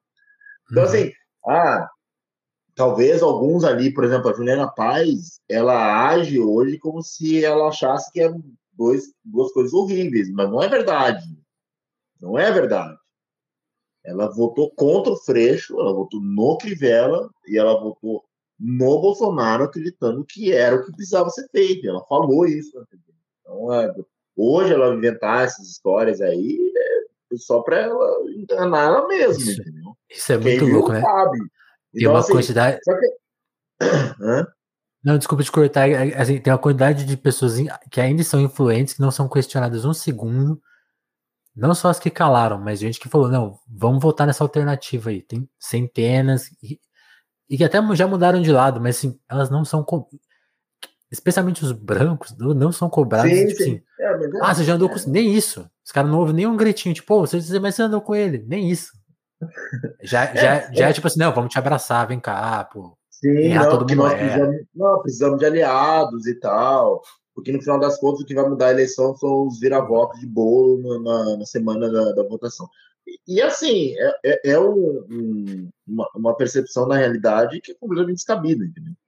Porque assim, é aquilo que eu tô te falando. Eu tô desde 2014, praticamente todos os dias, conversando com esse amigo meu, são oito anos. Tá? E a gente não ganha do governo para pensar isso. Se a gente tivesse ganhando do governo para pensar isso, a gente teria produzido livro, a gente teria feito análise, a gente teria incrementado a ciência brasileira, entendeu? Então, assim, não é no interesse público, de maneira geral, que a gente pense sobre essas coisas.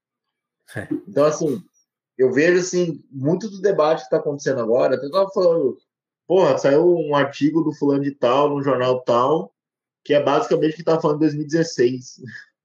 Aí fala, porra, né? seis anos atrás, né? Mas, Foda, é, né? mas é. Mas é. Então, tipo, o que a gente tá falando agora. Não. Tem, as pessoas um não vão entender, nem vão entender ainda. Mas assim, um não é tipo, ah, você. Tipo, ah, muito brilhante, ah, não sei o quê. Não é isso. A questão é que você para para pensar nas coisas, entendeu? Sim. É, é, essa atividade intelectual que o trabalhador não tem condições de fazer. A gente trabalha com coisas que nos permitem fazer isso, entendeu? Sim. Eventualmente, né? Acho que quem está ouvindo o papo com certeza deve imaginar jornalista que brigava com a gente no Twitter, tipo, não falem extrema direita. Os caras brigavam. Hoje os caras falam. Não falem fascismo, não falem fascismo. Fascismo é, é proibido. Era uma Tem gente que vende curso sobre fascismo. O termo. Tem gente vendendo aula sobre fascismo agora. É, é isso aí. Né? Não, eu não preciso. Assim, é, é o país da pirâmide, Joel, Joel. Você não concorda? Um grande universo de piramideiros. O que, que você acha disso? Do ponto de vista acadêmico, com certeza. Como antropólogo, você nunca, resolve, nunca tentou é, resolver a questão do, da pirâmide no Brasil? Assim, fazer um estudo antropológico da pirâmide Não, no Brasil? É aí que tá. Esse é o grande equívoco que as pessoas cometem sobre a antropologia e as ciências sociais em geral. A gente não resolve tá nada. Bom. A gente não resolve. Mas nem quando denuncia? Não, a, a, gente denuncia, mas aí, meu, aí é governo, é instituição, é Estado, é sociedade civil. É então, a, mas, a minha exemplo... orientadora. Não, olha só, a minha orientadora falava o seguinte: na graduação. Ah. A partir do momento, João Everson, que você entregue um relatório de pesquisa para o prefeito de uma cidade, ele já não pode dizer que não sabe. Entendeu? Então, então isso, isso muda a sua relação com o poder público. E assim, a gente está falando de gente que estava na universidade pública, né? Sustentado por pessoas que nunca entrariam na universidade pública. E ela deixava isso muito claro para nós. Os alunos que chegavam atrasados levavam o sermão toda vez. Vocês acham que vocês estão fazendo o que aqui? Então, assim, esse é o clima da minha formação intelectual. Então, assim, eu levei sempre muito a sério o que eu estava fazendo, entendeu? E isso muda a forma como você entra em campo. Você não vai desistir no primeiro problema que dá errado na sua pesquisa, entendeu? Que é muito sério que você está fazendo ali. Você está levando, sei lá, cara. Eu não, sei, eu não sabia o que eu estava fazendo. Eu sabia que era importante porque foi muito difícil chegar até ali, então deveria ser importante, mas principalmente assim, eu queria que aquilo não fosse importante só para mim. Não fosse uma ego trip minha, entendeu? Pessoalmente, você entrou antes das ações afirmativas, né? Como você explicou, tipo, você fez parte Sim. dos grupos que discutiam isso, né? Você, quando, quando a gente fala que você estava no conselho ali, né? você estava no papel de aluno, né? Sim, eu era da graduação. Da graduação. Eu era representante da graduação no, no conselho da que estava elaborando o programa, a comissão, né? Descreve essa época assim para as pessoas entenderem, tipo, o que, que, que era o ambiente acadêmico né, naquela altura, sem, sem esse sem essa renovação que, que, que a lei, que a, que a lei vamos, vamos a gente escapou do assunto do assunto do tema, né? Mas, é. que é natural da, da conversa. Mas voltando assim, tipo, você, você, faria, você sabe fazer uma descrição, tipo, até comparando com o que, com que a gente teve depois que as, que as conquistas chegaram, né? Algumas delas. Ó, uma coisa assim, a universidade era muito branca. Muito, muito branca. Era impressionante. Não tinha movimento negro dentro da universidade, era muito pouca coisa. Poucos, é, pouca discussão, poucos eventos, pouca, assim, não tinha visibilidade, né? E quando eu cheguei ali, eu cheguei numa condição bem vulnerável, né? Eu precisava de alimento e casa. Eu fiquei no alojamento e comia todo dia no restaurante universitário, o RU, né? Certo. E, assim, o RU não era exatamente um restaurante de alto padrão. Era bem ruim, né? Eu passei um ano inteiro tomando chá no almoço, né? As pessoas não acreditam nisso, mas não tinha suco, então eu servi um chá. Era um chá que crescia no mato da universidade lá. Eles, para não deixar a gente sem nada, eles serviam esse chá. Eles faziam, pelo menos era gelado, às vezes. Às então, vezes. às vezes, é. E aí eu tinha acesso à universidade, o, o, alojamento era dentro do campus, o campus era afastado, né, no centro da cidade. A UFSCar era bem particular, assim, porque ela era no meio do mato, na verdade, uma fazenda. Quem, quem, quem já foi lá sabe, né? Tipo, é quase um universo à parte, né? Tipo, dá é, vontade não, é de viver lá. É, no Washington Luiz ali e tal. É, é, tipo, a Washington Luiz separa ela da cidade e tal. E aí, o campus de São Carlos, tá? que é onde eu estudei. E tem mais outros dois. Né? E aí, do tipo. Uh, eu fui convidado para participar dessa, dessa comissão meio que porque eu não era do movimento negro, oficialmente, né? Eu não participava da militância, não estava envolvido em nenhuma atividade política. Eu já estava terminando a minha graduação, eu era do movimento estudantil, mas não era de nenhum partido. Então, eu era meio que a vítima ideal, né, para fazer fazer parte desse, desse processo. Você acha que te escolheram a dedo mesmo, assim? Claro, com certeza. Mas eu só descobri isso depois. Eu tenho a confirmação disso. Me escolheram. É óbvio. Eu não, eu não, ia parar naquela comissão por acaso. Né? No momento, mas assim, a percepção que eu tive foi que era por acaso. Depois é que fui entender como é que tinha sido. Isso é muito interessante, né? Porque o movimento mostra que o movimento é bem cuidadoso, como ele vai conduzindo esse tipo de construção, porque foi uma construção desde o esboço do programa de ações afirmativas, de como seria o ingresso de cada um dos estudantes nos próximos 10 anos da Universidade Federal de São Carlos, que é uma das maiores do país, a maior do interior do país, né? Então, assim, quando eu ingresso nesse momento, só professores doutores, todo mundo é professor doutor, com cargos administrativos correlatos né? a vice-reitora, o, chefe, o ex-chefe de departamento tal. A maior parte deles especialistas na área uh, de relações raciais, étnico-raciais e tal. E mais um professor de economia, né, que dava aula na engenharia de produção. Mais um representante da pós-graduação e eu. Então, assim, eu era o de menor nível hierárquico. Né? disparado. Né? Então eu ficava ali meio que só observando aquelas interações, os caras comentando. E, e foi tudo muito pragmático, assim, olha, o que, que dá para a gente fazer para viabilizar a aprovação o mais rápido possível do processo. E aí teve esses percalços, né? Alguns grupos fazendo resistência, aí quando chegou na hora da votação definitiva, teve essa proposta alternativa, então foi uma proposta contra outra, é sempre complicado esse tipo de construção, né? Mas, de uma maneira geral, a gente conseguiu construir um ciclo de palestras que discutiram justamente, uma das questões que discutiam era essa que você tinha falado. Por que, que a questão socioeconômica não atingiria a questão étnico-racial então? Então, tipo, teve três ou quatro professores que vieram falar sobre isso. E ainda assim, no final desse processo, quando estava para votar, as pessoas queriam mais discussão. Mais discussão. Então, a medida proteratória era a regra naquela época. Né? Entendi. Porque eles sabiam que era irrefreável, não tinha. Teve um momento que eles perceberam assim, ó, não tem mais o que fazer. Entendeu? Vamos só então, vamos, os danos. vamos jogar para frente. Entendeu? Saquei. E aí, e aí, no final das contas, no final das contas, desculpa. Imagina.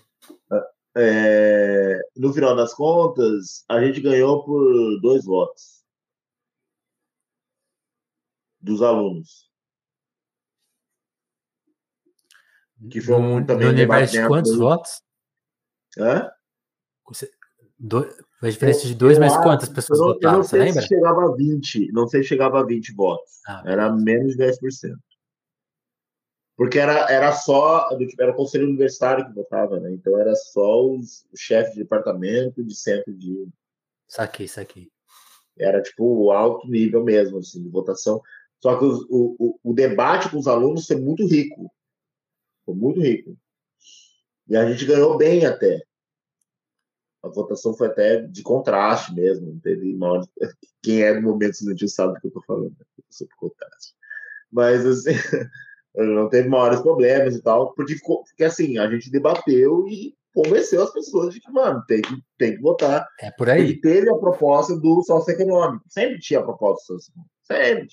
E aí a gente, não, ó, tem uma questão racial que precisa ser colocada, e muito do debate que a gente já vinha acumulando na universidade durante todo aquele período. Então, assim, o contexto foi de que a gente argumentou racional e logicamente, com dados, com princípios filosóficos, com toda uma questão ao longo de todos os, os anos para consolidar uma discussão dentro do UFSCar que garantiria a aprovação. E isso foi feito por dois votos. Cara. De novo, dificílimo. É, mas, mas, mas assim, a URGS foi pior, né? A URGS aqui, a Federal do Rio Grande do Sul, foi pior. Mas assim, a URGS também, assim, como a reação foi muito forte, teve escracho também, né? Os professores que eram contra foram cobrados, entendeu? Que é uma coisa que a gente não precisou fazer no Offscar, né? Precisamos fazer isso. Porque é, o entendimento é, é, é a ironia da sutileza, né? Não, no Offscar o entendimento era a gente precisa vencer a, a votação no consumo. Ponto. Não precisa ganhar a batalha ideológica do, da comunidade, porque isso, isso aí deixa para a galera do futuro. Porque uma das coisas que se previa e que meio que se perdeu no debate um pouco, era o, o, o acolhimento a essas pessoas de ações afirmativas, né? Porque isso também estava previsto dentro dessas políticas, né? Então você não só garantiu acesso à permanência, mas também o conforto psicológico para essas pessoas lidarem com toda essa situação. Isso a gente pensou nessas, a gente pensou nessas coisas, gente. Mas isso não foi aplicado, né? Era difícil, né? Porque isso exige recurso, exige dinheiro, exige instalação. Porque... Em alguns lugares, assim, em alguns lugares aconteceram uh, uma espécie de parecia uma espécie de terapia em grupo. Eu, eu meio que monitorei por um tempo, assim. E as pessoas, ah, os, uh, tinha um centro de acolhimento uhum. ao, ao, ao, ingresso de ações afirmativas em alguns lugares, inclusive na URGS, eu acredito que tem. Até me corrija se estiver errado, mas eu acho que em alguns lugares realmente foi, foram criadas essas instâncias. Né? e que permitiriam, pelo menos, pô, um, um espaço onde você se sentir à vontade, expressar esse desconforto, porque assim, o clima era de guerra. Uma guerra que, teoricamente. A, a, a pessoa entrava na sala como, como, como menos, como menos merecedora, né? Não, porque eles eram, por exemplo, no Rio Grande do Sul era facilmente identificável, né? Era facilmente identificável. Mas ao, ao, ao, redor do Brasil também, provavelmente era também. Porque, né? A gente sabe como é que é. Então, assim, toda essa construção, toda essa batalha, ela foi construída uh, paulatinamente e que teve, demandou uma série de estratégias diferentes, né? A UFSCar teve essa, essa estratégia mais pragmática. Olha, vamos garantir o programa, né? Esse programa, que é o programa possível de garantir, e aí, à medida do tempo, a gente vai reformando, vai aperfeiçoando. Porque a questão, por exemplo, indígena, ela vem toda depois. Porque a gente não tinha ninguém na comissão que entendia disso. Entendeu? Saquei. Pensando agora que a gente está também, de novo, né, o debate dos 10 anos. E hum. está falando dessa aplicação com diversas estratégias, né? Teve universidade que protelou, teve, ao caso da UFSCar, estratégica, tem que fazer, vamos fazer o que dá para fazer. Tem esse, o que você falou do Rio Grande do Sul, um pouco mais escandalosa, rendeu, acabou gerando um barulho maior, né? Porque houve uma contra-reação muito esquisita. Sim. Aí, efeitos práticos, né? Assim, tem um, uma entrevista clássica do Milton Santos que ele fala, que perguntam para ele na Folha de São Paulo: o senhor é a favor das cotas sociais? É ele. Aí ele, ele fala assim: a pergunta tá errada. Porque qual, qual que é o projeto? Preciso saber do projeto. Porque aí, aí eu vou te falar se eu sou contra ou a favor.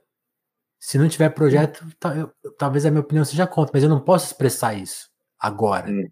Porque eu não sei qual que é o projeto. Então, se eu falar que eu sou contra, vai ser usado, né? Vai ser, vai ser aquela coisa, olha, é, o maior pensador brasileiro é contra, hein? Então ele, ele, ele toda hora ele dava. acho que eu vi ele falando isso mais de uma vez. Ele colocava uhum. essa complexidade no tema, que é a complexidade que você trouxe de cara aqui no nosso debate. E aí, tipo assim, foi aplicado dessa maneira tortuosa, né? muito real, assim, tipo, o que deu para fazer. E aí, falando assim, de, só da minha observação, eu noto, e, também de alguma, algumas leituras, assim, tem um elogio muito grande à transformação dentro da universidade. Né? A, a, universidade mudou, o que é dado dentro da universidade também mudou, em consequência disso, os professores se viram obrigados a abordar mais tema, se livrar de muito acessório racista que tinha ali dentro, pensadores racistas Aí, com o passar dos anos, os alunos que estavam lá dentro começaram a criar suas próprias pesquisas. Então, a qualidade do, da pesquisa brasileira, em quatro anos, tipo assim, surgiu um universo de coisas muito importantes. No mercado de trabalho, os efeitos já foram, acho que outros, né? Que assim, a gente não visualizou as grandes mudanças que poderiam vir, né? Porque aí que vem a, a coisa do Milton Santos. E o projeto, né? Uhum. Como que você acha que essa, a dureza dessa percepção vai impactar o debate do que, do que foi os efeitos da, das ações? Olha, eu acho muito boa essa pergunta, né? Porque o, me o, mercado de trabalho é onde está a subsistência, né? É onde está, inclusive, a visibilidade social desse processo, né? Normalmente, Sim. quando a gente vai pensar em termos de uh, mobilidade social, em termos de, de como essa sociedade está né, tá permeável à mudança, a gente vai olhar para o mercado de trabalho e a ascensão social, né? Olha, os filhos de empregada hoje são o quê? Né? Os filhos de trabalhador doméstico hoje são o quê? São Uber, né? Isso é verdade. Então, Sim. assim, uh, do ponto de vista porque isso que é complicado, né? Por mais que a gente pense esse processo das ações afirmativas, quando a gente olha de como a economia brasileira se comportou nos últimos 10 anos, fica difícil você avaliar de fato. Porque assim, ó, 2012 era metade era uma outra caminho. Exato. Era metade desse caminho. E aí, a partir de 2014, tem uma inflexão para baixo que é muito significativa. E aí, em 2020, você tem uma pandemia, que é no final de um outro ciclo também. Então, assim, tudo que a gente tem visto dificulta, embaça a visão. Certo? Mas duas coisas eu acho que são muito importantes. Eu estava vendo uma série hoje, uh, do, da Prime Video, eu não estou ganhando nenhum centavo para falar isso, chamada Sentença. certo. E nessa série tem muitas pessoas negras. Assim, de me chamar a atenção. É uma série brasileira, né? Brasileira. E aí, é claro, a protagonista é branca, ruiva, de olho azul. Mas isso, enfim, ela é bem importante na história. Mas ela está falando de um tema que é do tipo. É um tema que tem a ver muito com, com o Brasil, Brasil real. Uhum. Né? Que é a justiça criminal e todas as aberrações que tem nela. E as pessoas negras, quando aparecem na tela, eu não consigo identificar do, do, que profissão elas têm. Isso, e esse desconforto me foi muito bom.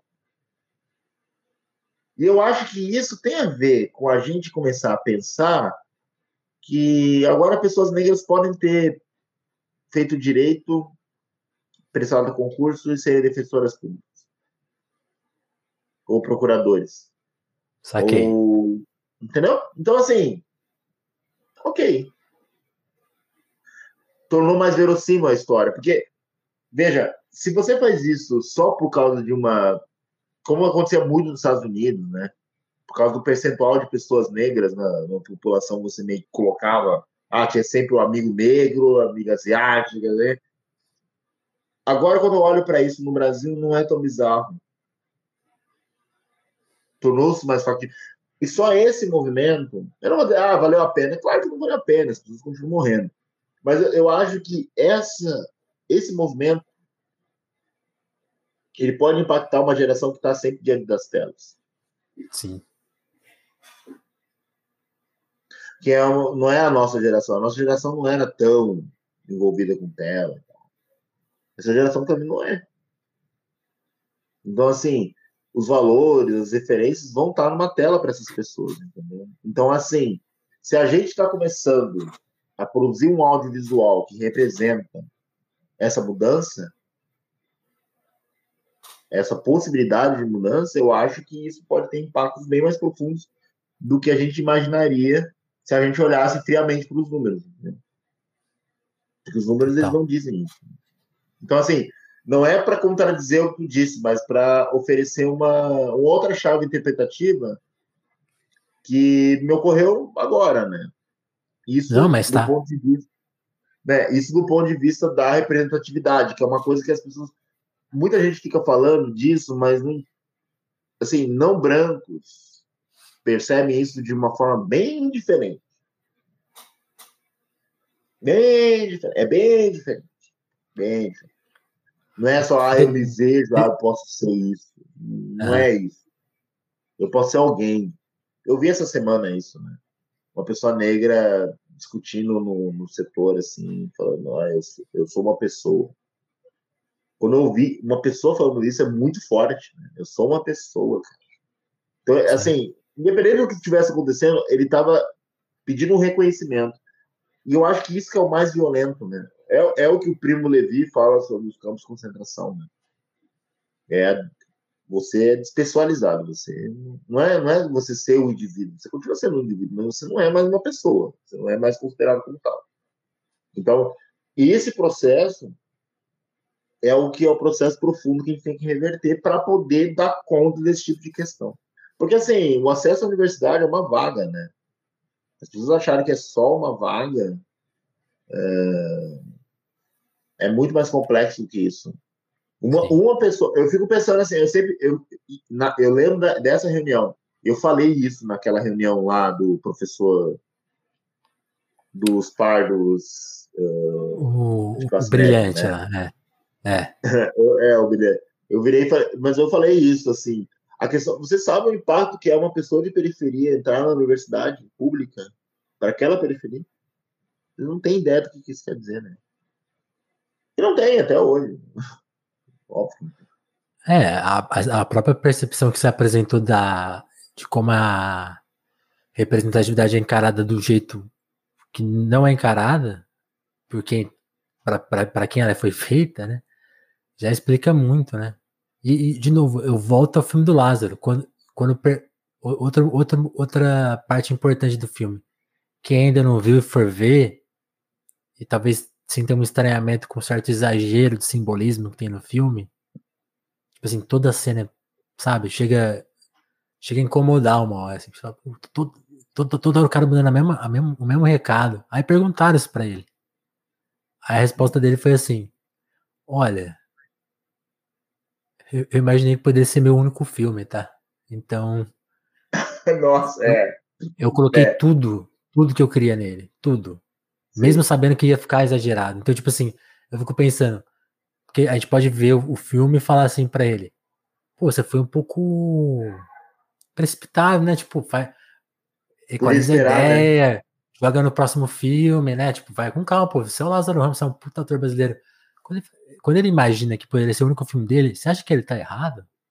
Ele tava muito certo, né? Tava muito é. certo. É, é assustador, né? É, e que bom que não é, ele já fez outro, fiquei sabendo, já tem outro feito. E tá vindo um não, terceiro, parece. Não, é o, o, diretor do Pantera Negra, né, que quase foi alvejado pela polícia nos Estados Unidos. Pois é. Semana retrasado, né? Não faz muito tempo. Foi mês passado. Foi, foi, mês passado, uma coisa assim. O cara foi sacar uma grana é, na, no é, banco dele, na conta é, dele. Exatamente. É, exatamente. Então, tipo, é um cara conhecido. O cara ganhou Oscar do caralho.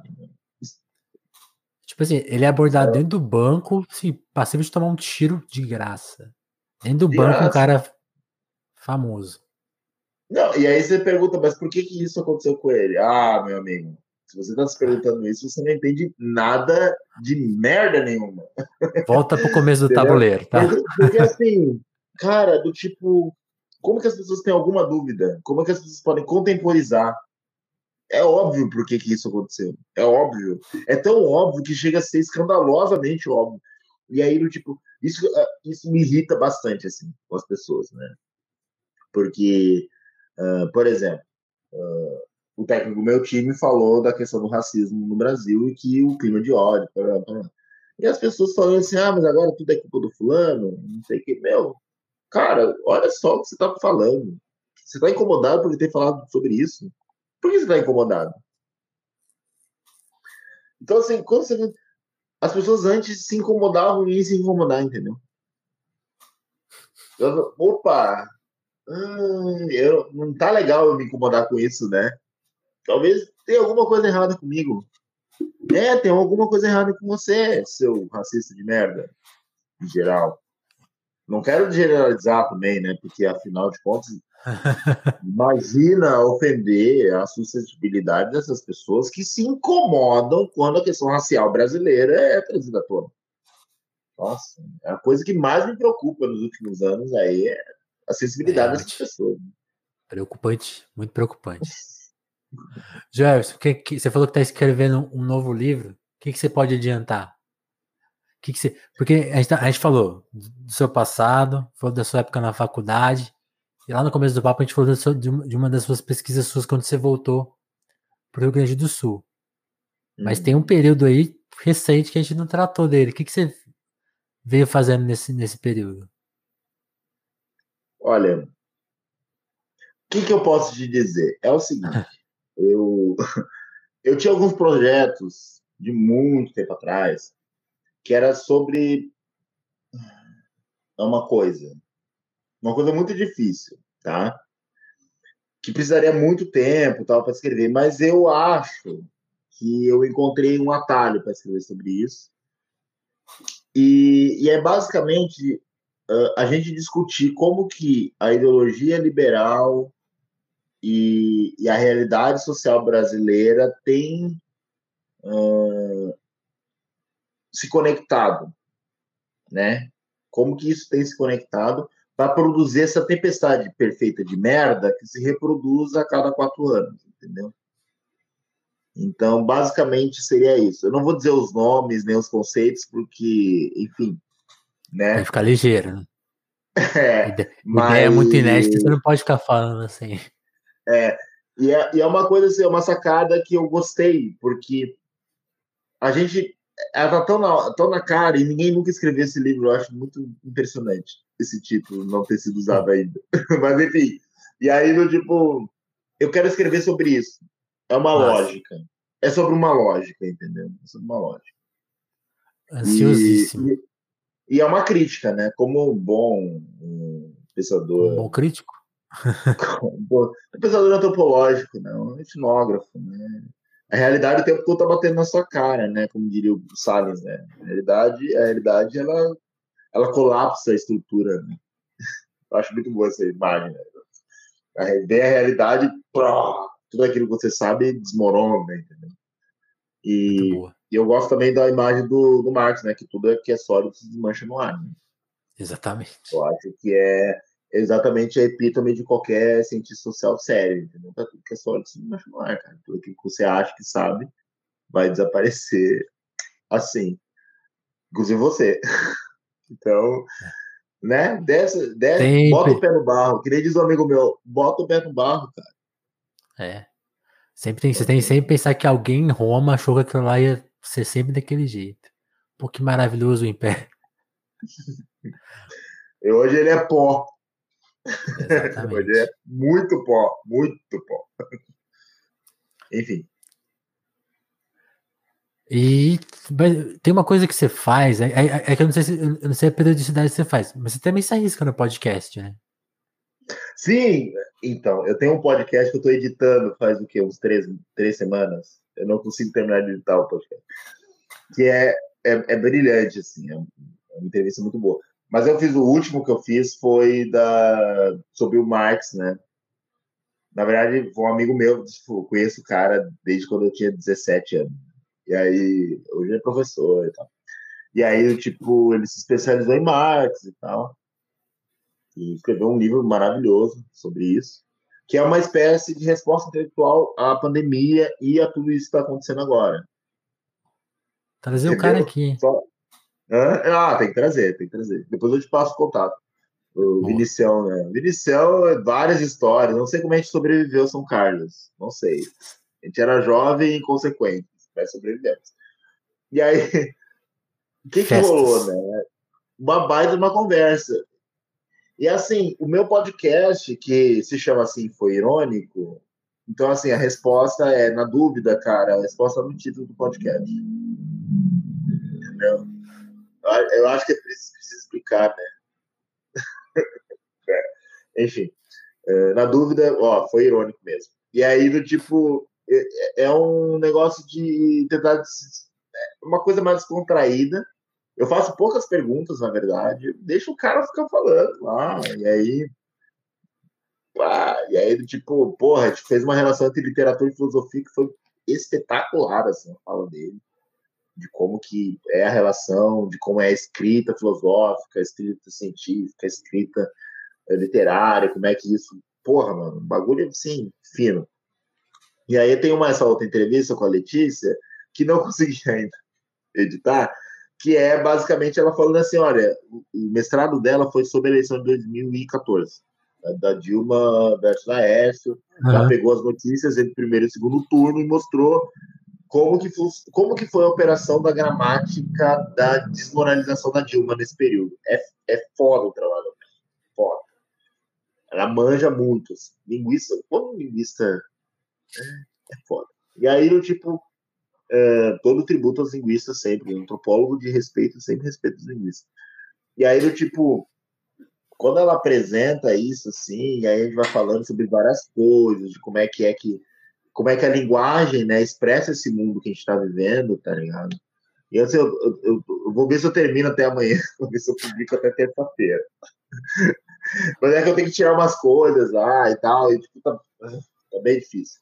Mas assim, se for irônico, eu quero fazer uma periodicidade um pouco maior, pelo Boa. menos 15 dias, de.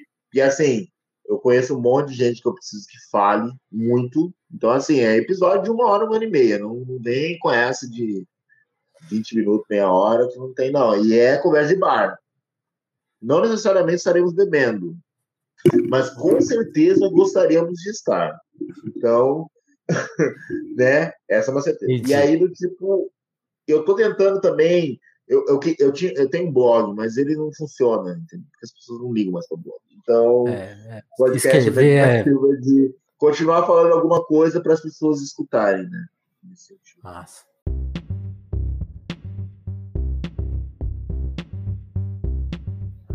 Ó, pedir licença pro Jefferson rapidinho para agradecer todo mundo que escutou o papo até aqui.